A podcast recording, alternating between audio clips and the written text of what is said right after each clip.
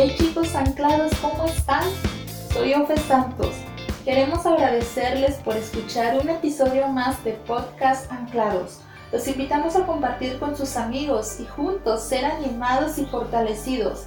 Les recordamos que nos pueden buscar en nuestra página oficial de Facebook como Jóvenes Anclados. Hoy yo te quiero invitar a que juntos abramos nuestra Biblia en Lucas capítulo 11 versículo 27 y 28. Yo le voy a dar lectura en la versión nueva traducción viviente. Mientras él hablaba, una mujer de la multitud exclamó, Que Dios bendiga a tu madre, el vientre del cual saliste y los pechos que te amamantaron.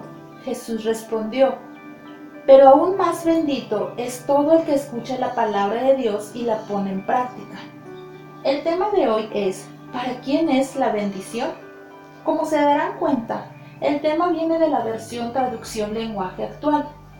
A veces Queremos la bendición de Dios sin ser obedientes a su palabra, pero hoy quiero que nos enfoquemos en la palabra benditos y en la respuesta de ¿para quién es la bendición?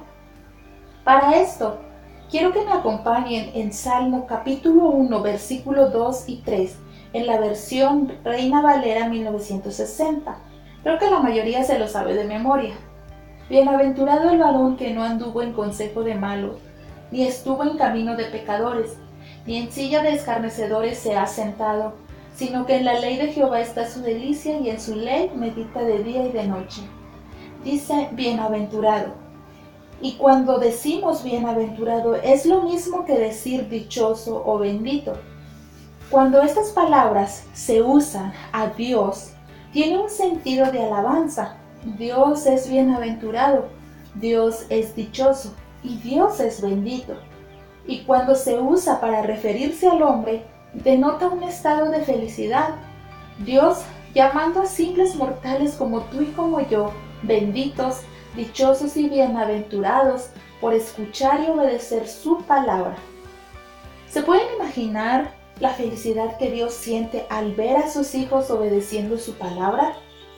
Entonces vemos aquí que Dios denota felicidad hacia el hombre por escuchar la palabra de Dios y al ponerla por obra. En Santiago 1.22 dice, no solo escuchen la palabra de Dios, tienen que ponerla en práctica. Para terminar entonces, ¿para quién es la bendición? Para quienes escuchan y obedecen la palabra de Dios. Acompáñenme una vez más en Salmo capítulo 1 versículo 3. Dice, será como árbol, como árbol plantado junto a corrientes de aguas, que da su fruto en su tiempo y su hoja no cae, y todo lo que hace prosperará.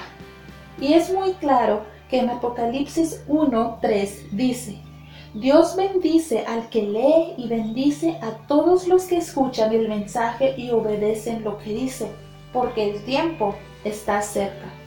Oremos para que cada día escuchemos y obedezcamos la palabra de Dios. Qué bendición es ser los benditos de Dios. Podemos decir con confianza, entonces, tu palabra es una lámpara que guía mis pies y una luz para mi camino. Oremos. Dios, te damos gracias por tu palabra. Te pedimos que nos ayudes a escuchar tu palabra y ser obedientes a ella. En el nombre de Jesús. Amén. Y no se pierdan en nuestro próximo episodio lunes y miércoles a las 5 de la tarde en podcast.anclados.org y en Spotify. Nos vemos pronto.